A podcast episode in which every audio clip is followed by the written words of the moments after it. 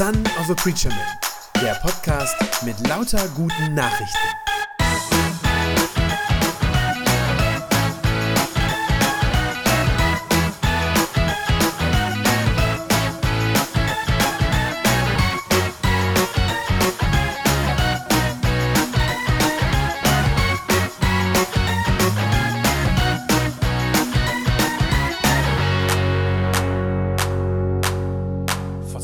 War Pfingsten, das haben wir äh, draußen zusammen auf der Kirchwiese gefeiert. Und diejenigen von euch, die dabei waren, die erinnern sich vielleicht, dass ich versucht habe, in der Predigt am Pfingsttag das mit dem Heiligen Geist möglichst praktisch zu machen. Also ja, möglichst aufzuzeigen, wie der wirkt und auch so ein paar Tipps zu geben, wie ich ähm, mit dem Heiligen Geist leben kann, wie das funktioniert. Also habe versucht, euch das möglichst praktisch nahe zu bringen. Und ich habe es gerade am Anfang des Gottesdienstes schon gesagt, ich möchte in den nächsten äh, kommenden drei Wochen das nochmal ein bisschen vertiefen und zwar jetzt an konkreten Punkten in unserem geistlichen Leben. Also noch einmal vertiefen, wie genau der Heilige Geist wirkt in ganz bestimmten Bereichen, in bestimmten Bereichen des geistlichen Lebens könnte man sagen. Ähm, Ich glaube nämlich, dass das sehr, sehr wichtig für uns ist. Das, ich habe es Pfingsten schon gesagt, das ist manchmal ein so etwas unterbelichteter Teil bei uns, ein bisschen vernachlässigt, aber ähm, ich glaube, dass das sehr wichtig ist für unser Leben, wenn wir sagen, wir wollen in der Nachfolge Jesu leben und unterwegs sein. Man, äh, wie, wichtig, wie wichtig das mit dem Heiligen Geist ist, sieht man daran, dass Jesus selber mal davon gesprochen hat. Das war kurz vor seiner Kreuzigung. Da hat er eine lange Rede noch an seine Jünger gehalten. Das ist so eine Abschiedsrede, wo er einiges noch seinen Jüngern gesagt hat und ähm, hat ihnen gesagt, ich muss jetzt weg. Ich werde bald nicht mehr bei euch sein. Und dann hat er äh, Folgendes gesagt, als die Jünger nämlich ganz traurig wurden und sagten, Mensch, wieso musst du denn weg? Hat er Folgendes gesagt, glaubt mir, sagt er, es ist das Beste für euch, wenn ich fortgehe. Denn wenn ich nicht wegginge, dann käme der Beistand nicht zu euch, hat er damals gesagt. Wenn ich aber fortgehe, dann werde ich ihn zu euch senden. Und damit meint er den Heiligen Geist. Da spricht er vom Heiligen Geist. Also es ist offensichtlich sehr, sehr wichtig für Jesus, dass er seinen Jüngern das schon ankündigt. Ich werde euch den Heiligen Geist schicken. Und er sagt sogar, es ist besser für euch, dass ich nicht mehr da bin, also dass ich nicht mehr leiblich euch gegenüberstehe. Warum ist das besser? Weil der Heilige Geist dann kommt, nach mir sozusagen, und das ist besser für euch. Also ihr seht, was für ein Gewicht das offensichtlich hat, ähm, der Heilige Geist. Es gibt kein Leben in der Nachfolge Jesu ohne den Heiligen Geist.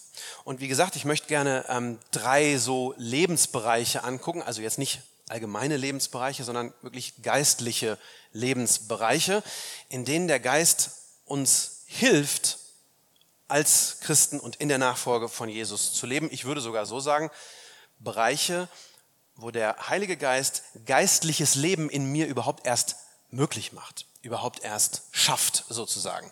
Das Thema heute habe ich eben schon genannt, Anbetung im Geist. Also es geht um Anbetung. Vielleicht sagt der eine oder andere jetzt, oh, was ist das denn? Äh, vielleicht habt ihr so ein bisschen ein Fragezeichen jetzt so innerlich und sagt, was ist denn bitte Anbetung? Ich weiß ja, was beten ist, ne? das kennen wir irgendwie, beten, aber was ist denn Anbetung? Und vielleicht denkt der eine oder andere auch, ja, das ist doch so ein bestimmter Musikstil. Nicht? Wir Anbetungslieder oder Lobpreislieder oder wie das so heißt. Ähm, dann nein, das will ich als allererstes, das ist ganz wichtig. Anbetung ist nicht ein bestimmter Stil oder ein bestimmter, gar ein Musikstil oder so etwas. Und es ist auch nichts, was irgendwie optional wäre sozusagen im Leben eines Christen, dass man jetzt sagt, ja, ich, manche beten halt an, aber ich mache das nicht als Christ. Das funktioniert nicht. So ist es nicht. Nein, Anbetung, Achtung, ist das oberste Ziel in einem Leben mit Gott.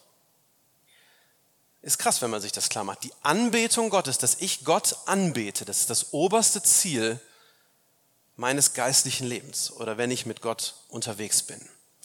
Das muss ich, glaube ich, ein bisschen erklären oder ihr werdet es hoffentlich verstehen, wenn ich sage, was das, was das heißt. Anbetung ist nicht ein Musikstil. Anbetung ist ein Lebensstil. Tatsächlich ein Lebensstil. Anbetung bedeutet nichts anderes als, ich lasse Gott Gott sein. Ich lasse Gott meinen Gott sein. Ich verehre ihn Und zwar, ich verehre ihn auf eine Art und Weise, wie das nur ihm zusteht, keinem anderen. Ja, niemand anders darf das von mir bekommen, diese Verehrung, diese Anbetung.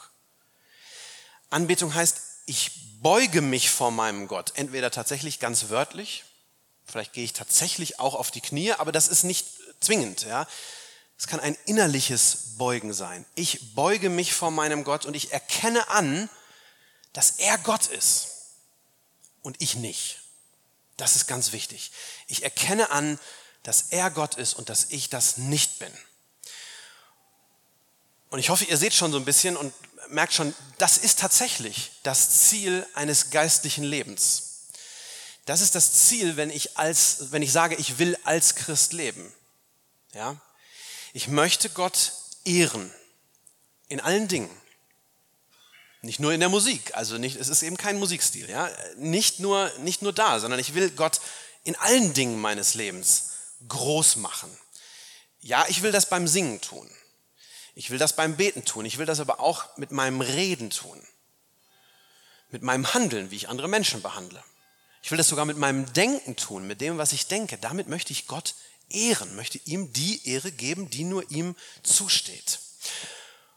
Und ihr Lieben, wichtig, das ist nicht normal, dass wir das tun. Ja, von Haus aus, von Natur aus könnte man sagen, machen wir das nicht. Wir geben normalerweise Gott nicht die Ehre. Ich sage mal so, es gibt einen Normalzustand des unerlösten Sünders sozusagen. Ja, der Normalzustand des unerlösten Sünders ist, der sucht seine eigene Ehre. Der versucht, sich groß zu machen in seinem Leben und nicht Gott. Ja, der setzt sich in der Regel selbst an diesen Platz und sagt, ich suche mein eigenes. Wir kennen das dann auch unter dem Begriff Egoismus, aber ich glaube, es fällt vieles auch darunter, was wir gar nicht so wahrnehmen. Ja, der unerlöste Sünder, der Normalzustand ist, ich suche meine eigene Ehre. Und ich glaube, wenn wir das tun, dann verfehlen wir tatsächlich das höchste Ziel unseres Lebens. Denn das höchste Ziel unseres Lebens ist, dass wir Gott Ehre machen. Denkt daran bei der Schöpfung, ganz am Anfang. Ja? Gott macht alles und das ehrt ihn. Ja, das ist so ein bisschen so, wie wenn man ein, ein Kunstwerk, ein großes Kunstwerk betrachtet und sagt, boah, was steckt dahinter für ein Künstler? So tut das die Natur, die tut das auch bis heute, wenn wir die Schönheit der Natur bestaunen, das ehrt Gott und wir sollen das eben auch. Wir als seine Geschöpfe, ja, man soll sozusagen auf uns gucken können und das soll Gott die Ehre geben. Nochmal, normalerweise tun wir das nicht, aber das ist das Ziel unseres Lebens. Ich glaube, wir Menschen, wir sind tatsächlich zur Anbetung geschaffen. Und zwar auch in unserer total säkularen, nicht religiösen äh, Gesellschaft, in der wir heute leben, in dieser Umwelt. Auch da kann man das sehen. Ich glaube, man kann sehen, dass Menschen, auch die keine Christen sind, sich danach sehnen, etwas Größeres irgendwie zu verehren, irgendwie sich mit etwas Größerem irgendwie zu verbinden. Menschen suchen das, Menschen sehnen sich danach. Und das Problem ist, da wo dieses Größere, wo das, was ich verehre, wenn das nicht Gott ist, ja, dann ist es irgendwas anderes. Dann nimmt irgendetwas anderes diesen Platz Gottes ein, was da eigentlich nicht hingehört. Ich glaube, habe eben schon gesagt, ich glaube, oft ist es das eigene Ego, die eigene Person. Ich glaube, man sieht das aber auch in anderen Bereichen. Man sieht das auch ähm, so am Starkult zum Beispiel in unserer Gesellschaft, den es gibt. Ja, wenn man irgendwelche Sportidole denkt, die dann, wir sagen ja auch, vergöttert werden. Ja, da seht ihr das schon, dass das da drin steckt. Irgendwelche Sänger, die da auf einen Podest gehoben werden ohne Ende. Gerade im Moment geht durch die Medien diese, dieser furchtbare Skandal um diesen äh, Sänger von Rammstein. Das hat alles, was da passiert ist, hat nur funktioniert, weil der so auf so einen Sockel gehoben wurde, weil der unantastbar war, weil er von manchen geradezu wie ein Gott verehrt worden ist. Deswegen diese furchtbaren Missbrauchsskandale oder irgendwelche YouTube-Stars oder was auch immer. Also ihr seht, das gibt es überall, dass Menschen irgendwas Größeres suchen, etwas, was größer ist als sie selbst und sagen, ja, dem, dem will ich mich irgendwie hingeben sozusagen und da möchte ich auch dazugehören. Und die Bibel sagt überall, wo das passiert, ja, das ist halt Götzendienst. Das ist das, was die Bibel Götzendienst nennt. Und es ist genau das Gegenteil von dem Glauben, den Gott sich von uns wünscht. Das ist Götzendienst. Und wenn, wenn, wenn man das mit solchen menschlichen Idolen macht, dann ist übrigens auch Enttäuschung immer garantiert. Ne? Wenn ich so einen, so einen Menschen auf so einen Sockel stelle, irgendwann wird er darunter fallen. Das ist so. Warum? Ganz einfach, weil der nicht Gott ist. Ja, weil der ein Mensch ist wie ich und er wird irgendwann stolpern, er wird irgendwann fallen. Enttäuschung ist garantiert, wenn ich sowas, äh, so jemanden so anbete sozusagen in Anführungszeichen. So, also Anbetung als das eigentliche Ziel unseres Lebens. Und dann ist ja tatsächlich eine berechtigte Frage. Vielleicht hörst du das jetzt und sagst, ja, was heißt das denn jetzt konkret? Wie wie mache ich das denn jetzt? Also und was ist denn jetzt richtig? Ja, was ist denn jetzt eine angemessene Form der Anbetung? Wie geht Anbetung Gottes in einer richtigen, in einer angemessenen Form? Wenn du dich das fragst, ist schon gut, ist eine gute Frage. Ähm, die wird, glaube ich, heute in unserer Gesellschaft kaum noch gestellt. Also, dass Leute sich fragen, wie kann ich diesen Gott auf die richtige Art und Weise verehren, das fragt sich kaum jemand. Dass die bei uns aber nicht gestellt wird, zeigt, wir sind komisch. Also wir sind komisch, unsere Gesellschaft heute ist komisch, unsere Epoche ist sozusagen komisch, denn alle Kulturen der Menschheitsgeschichte und auch alle Religionen, auch alle Glaubenssysteme fragen das eigentlich. Die fragen, wie geht das jetzt richtig? Wie mache ich das korrekt? Und wie mache ich das in einer Art, die tatsächlich angemessen ist? Und das hat auch diese Frau in Samaria gefragt. Genau diese Frage hat die gestellt, diese Frau, von der wir da gerade gehört haben. Es ist ein bisschen unklar, warum sie das fragt an dieser Stelle. Ähm, das ist eine ganz lange Geschichte, wie Jesus dieser Frau begegnet. Ich habe die jetzt nicht komplett lesen lassen. Äh, er spricht vorher über sehr, sehr persönliche Themen mit ihr. Er spricht wirklich so in ihr Leben rein. Er spricht sie an auf die vielen äh, Beziehungen und Ehen, die sie schon hatte und die alle gescheitert sind. Und er sagt, Mensch, und jetzt lebst du ja in wilder Ehe und so. Das macht er vorher mit ihr. Und dann wechselt sie so auf einmal das Thema und sagt, ja, was ich noch fragen wollte, wo sollen wir ihn anbeten? Man weiß nicht so ganz, ob das so ein Ablenkungsmanöver von ihr ist, ja, dass ihr das jetzt sozusagen zu heiß und zu persönlich wird, wie Jesus sie da anredet und dann stellt, zieht sie sich zurück auf so, so Fragen, so, ja, was ist denn jetzt korrekt? Oder vielleicht hat sie auch ein echtes Interesse. Vielleicht will sie das wirklich wissen. Ähm, was ist denn jetzt, wenn, wenn du so ein Prophet bist, sagt sie ja zu Jesus, dann erklär mir mal, was ist denn jetzt richtig? Ich lese euch nochmal diesen, diesen Vers 20 vor, ähm, wo sie das fragt. Da sagt sie, unsere Vorfahren, die haben Gott auf diesem Berg hier angebetet, ja, da oben in Samaria. Ihr Juden aber sagt, dass nur Jerusalem der Ort ist, wo man Gott anbeten darf. So, also dahinter steckt die Frage, was ist denn jetzt richtig? Und das ist ja erstmal eine gute Frage. Ja, sie will was richtig machen. Sie möchte Gott in einer Art und Weise begegnen, die ihm Ehre macht. Und das ist toll. Das ist gut. Sie meint aber jetzt, dass Gott nur in einer ganz bestimmten Form und hier konkret an einem bestimmten Ort angebetet werden kann. Also das ist der Hintergrund ihrer Frage. Sie, sie fragt, äh, wo muss ich das denn jetzt machen? Und sie denkt, es gibt nur einen Ort, an den ich gehen kann. Und ich glaube, auch das ist normal. Das ist ein normales Denken, das ihr auch in ganz vielen Kulturen und ganz vielen Religionen finden könnt. Ja? In ganz vielen Glaubenssystemen wird euch gesagt, ja, dieser eine Tempel, das ist der richtige, da müsst ihr hinpilgern oder so. Ja, eine bestimmte Formel muss man sprechen, ein bestimmtes Ritual einhalten, ähm, ganz bestimmte Lieder singen, eine bestimmte Kleidung tragen, um Gott zu ehren. Ja, äh, kann man an alles Mögliche denken. Äh, die, die Hindus, die Räucherstäbchen aufstecken für die, äh, in, diesen, in diesen Götterschreinen da. Ähm, es gibt bis heute Katholiken, die sagen, so ein richtiger Gottesdienst kann nur auf Latein gefeiert werden. Also das wäre die richtige Form sozusagen. Gibt so ein paar Hardcore-Leute, die das bis heute behaupten. Ähm, bestimmte Liturgie oder wenn ihr an die Muslime denkt, wo die zwar in der ganzen Welt beten können, aber eigentlich ist es Mekka. Ne? Eigentlich, man muss zumindest immer sich nach Mekka orientieren, wenn man betet. Also ihr merkt, das ist eine normale Frage. Wie geht das jetzt und wo ist es richtig? Wie mache ich das richtig? Und sie fragt eben jetzt nach dem richtigen Ort das ist irgendwie klar, wenn man sich klar macht, damals waren das Verständnis von Gottheiten, das waren Territorialgötter. Ja? Also der eine Gott ist für dieses Volk zuständig, der andere für, diesen, äh, für diese Stadt und, oder für dieses Volk und so weiter. Und deshalb fragt sie das so. Wo, wo sollen wir denn jetzt Gott korrekterweise anbeten, sagt sie. Und Jesus gibt eine spannende, eine überraschende Antwort. Er sagt nämlich nicht auf diesem Berg da hinten, auch nicht in Jerusalem, in der heiligen Stadt, sondern in seinem Geist sollt ihr ihn anbeten und in seiner Wahrheit. So steht das da.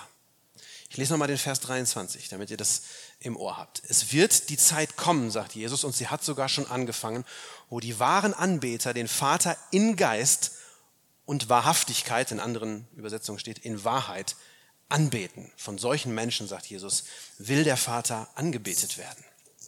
Das heißt, das muss man sich klar machen, der Heilige Geist ist der Ort der richtigen Anbetung. Der Heilige Geist ist der Ort der richtigen Anbetung. Jetzt sagt man so, wie, wie geht das denn jetzt? Wie kann denn der Geist ein Ort sein? Ja, genau. Genau so ist das. Denn wo ist der Heilige Geist nach neutestamentlichem Zeugnis? In uns. In uns, die wir an Jesus glauben. So steht das da. Ich habe noch einen Bibelvers mitgebracht, der euch das zeigt. Äh, schreibt der Paulus an die Leute in Korinth, schreibt er, wisst ihr denn nicht, dass euer Körper ein Tempel des Heiligen Geistes ist, der in euch wohnt und den ihr von Gott bekommen habt? Also ihr, ganz leiblich, ihr seid ein Tempel, ja, ein Ort, in dem Gott eingezogen ist, in dem Gott zu finden ist. Das ist revolutionär. Das ist absolut revolutionär, wenn man sozusagen die menschliche Religionsgeschichte anguckt. Ja, ich muss jetzt nicht mehr an einen bestimmten Schrein oder an eine bestimmte Stadt oder so. Das ist nicht mehr erforderlich. Ähm, die ganzen anderen Religionen, wie gesagt, die haben das. Die Juden damals natürlich mit dem Tempel und ich habe eben schon gesagt, ne, die Hindus mit ihren Schreinen und die Moslems mit Mekka und so weiter. Aber wir, wir haben seit Jesus und durch den Heiligen Geist, da haben wir keine heiligen Orte mehr, zu denen wir irgendwie hin müssten, sondern wir haben den Geist von Jesus, der in uns wohnt. Das heißt, wo ist der Ort, an dem ich Gott begegnen kann, an dem ich ihn anbeten kann? In meinem Herzen, könnte man sagen. Da kann ich ihm begegnen, wenn der Geist darin wohnt, natürlich. Ja, wenn ich Christ bin, wenn der Geist in mir wohnt, sonst natürlich nicht. Ganz wichtig, bitte nicht irgendwie so esoterisch ähm, falsch verstehen, ja, könnte man ja auch falsch verstehen, äh, so nach dem Motto, ja, schau nur in dich selbst hinein, dann wirst du schon die Wahrheit finden oder sowas. Das ist damit überhaupt nicht gemeint, gar nicht. Es ist auch nicht alles richtig, was ich fühle. Ja, ich kann auch falsche Dinge fühlen. Ähm, das ist keine Vergöttlichung von mir, von meiner Person. Nein, da ist ein anderer in mir. Das heißt, ich treffe nicht mich selber, sondern ich treffe Gott, aber der eben in mir lebt und wohnt durch seinen Geist. Das ist ganz wichtig. Und deshalb, und jetzt wird es ein bisschen, das war die Theorie, jetzt wird es vielleicht ein bisschen konkreter, deshalb ist der christliche Glaube auch keine Religion im eigentlichen Sinne, sondern der christliche Glaube ist eine gelebte, eine lebendige Beziehung zu einem lebendigen Gott. Ist keine Religion, sondern eine lebendige Beziehung. Und Anbetung ist deshalb auch nicht einfach eine Verrichtung einer religiösen Pflicht, so dass ich sagen könnte, okay, ich habe eine Checkliste, so geht Anbetung, ich muss dahin, ich muss das Gebet sprechen, ich muss dieses Opfer bringen oder so. So nicht. Sondern Anbetung ist wirklich etwas ganz Lebendiges. Anbetung heißt, ich ehre Gott und zwar durch mein ganzes Leben. Nicht durch eine bestimmte Sache, sondern durch mein ganzes Leben. Ich ehre Gott, indem ich mich ihm anvertraue, mich ihm hingebe, indem ich ihn liebe letztlich. Letztlich, indem ich ihn liebe. Das ist die eigentliche Anbetung. Und es ist wichtig, es äh, interessiert Gott dabei nicht, in welcher Form das jemand tut. Ich glaube, das interessiert ihn tatsächlich nicht, ob du einen bestimmten Ort aufsuchst, eine bestimmte Kleidung trägst, eine bestimmte Formel sprichst. Das ist nicht wichtig. Ähm, das ist, wird auch deutlich, wo Jesus da in dem Vers 21 sagt, Glaube mir, Frau, gab Jesus ihr zur Antwort, es kommt die Zeit, wo ihr den Vater weder auf diesem Berg noch in Jerusalem anbeten werdet. Das spielt keine Rolle mehr. Ja, das ist nicht mehr wichtig. Ihn interessiert, ob du ihn in dein Herz hineinlässt. Ja, ob du dich wahrhaftig einlässt auf eine persönliche Beziehung mit ihm. Und das ehrt ihn. Das macht ihm Ehre, wenn du das tust. Und ich glaube, das ist die wahre Anbetung. Und die geht nur durch den Heiligen Geist, der in mir lebt. Das meint Jesus, wenn er sagt, dass wenn du Gott wirklich anbeten willst, dann nur durch den Geist, der in dir wohnt. Erstarrte Formen, ja, bestimmte formal richtige, sag ich mal, religiöse Aktivitäten, die helfen dabei nicht. Sondern ich bete Gott dann richtig an, wenn ich mein Herz für ihn öffne, wenn ich den Geist, seinen Geist hineinlasse und ihm tatsächlich die Kontrolle übergebe über mein Leben.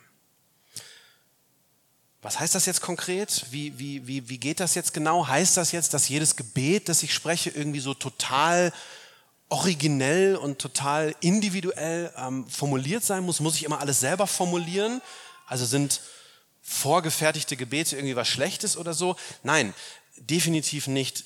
Das habe ich früher so gedacht. Ich habe das eine Weile lang so empfunden, dass ich dachte, naja, also so vorgefertigte Gebete, die man irgendwo in einem Buch druckt oder so, das ist doch was Schlechtes, das ist doch äh, total unpersönlich, ähm, das ist doch gar keine lebendige Beziehung.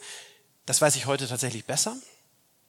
Auch zum Beispiel das Vaterunser als eines der bekanntesten Gebete kann ein total persönliches Gebet sein. Ja, wenn ich das wirklich persönlich zu meinem Gebet mache, ja, dann kann das wirklich ein Ausdruck meiner ganz persönlichen Beziehung zu Gott auch sein. Wichtig ist, ist eben nur, ich bete Gott ein, aus einer lebendigen Beziehung zu ihm heraus, durch seinen Geist in mir. Und dann steht da noch, ich bete in Wahrheit, das heißt mit einem aufrichtigen Herzen. Ja, aufrichtig. Das ist, das ist für Jesus wichtig. Das kann ich sehr konkret tun. Ich kann ihn sehr konkret darum bitten, indem ich einfach still werde, indem ich im Gebet einfach sage, komm, Heiliger Geist, komm. Füll mein Herz. Ich möchte das. Führ du mich an das Herz des Vaters. Ja, nimm mich an die Hand sozusagen, führ mich an das Herz des Vaters. Und ich glaube, wenn ich das tue, dann wird der Heilige Geist mein Gebet, das ich spreche, dann wird er das sozusagen lebendig machen. Er wird das mit Leben füllen. Und dann wird das kein totes Ritual sein, sondern wird das Ausdruck einer ganz lebendigen Gottesbeziehung sein. Und wenn ich ihn so in mich hineinlasse und sage, ja, ich möchte das, dann wird mein ganzes Leben Anbetung sein. Alles, was ich tue. Nicht nur das konkrete Gebet, wenn ich da sitze, sondern auch die anderen Dinge, die ich aus diesem Geist heraus tue. Mein Leben wird Anbetung sein, wenn ich ihm vertraue. Denn dann gebe ich Gott die Ehre, wenn ich so mit ihm lebe. Amen. Das war eine gute Nachricht vom Son of a Preacher Man. Wenn sie deinen Glauben gestärkt hat, dann abonnier doch einfach meinen Podcast bei Spotify, iTunes oder podcast.de und gib mir ein Like auf Facebook. Ich hoffe, du hörst mal wieder rein. Gott segne dich und bis bald.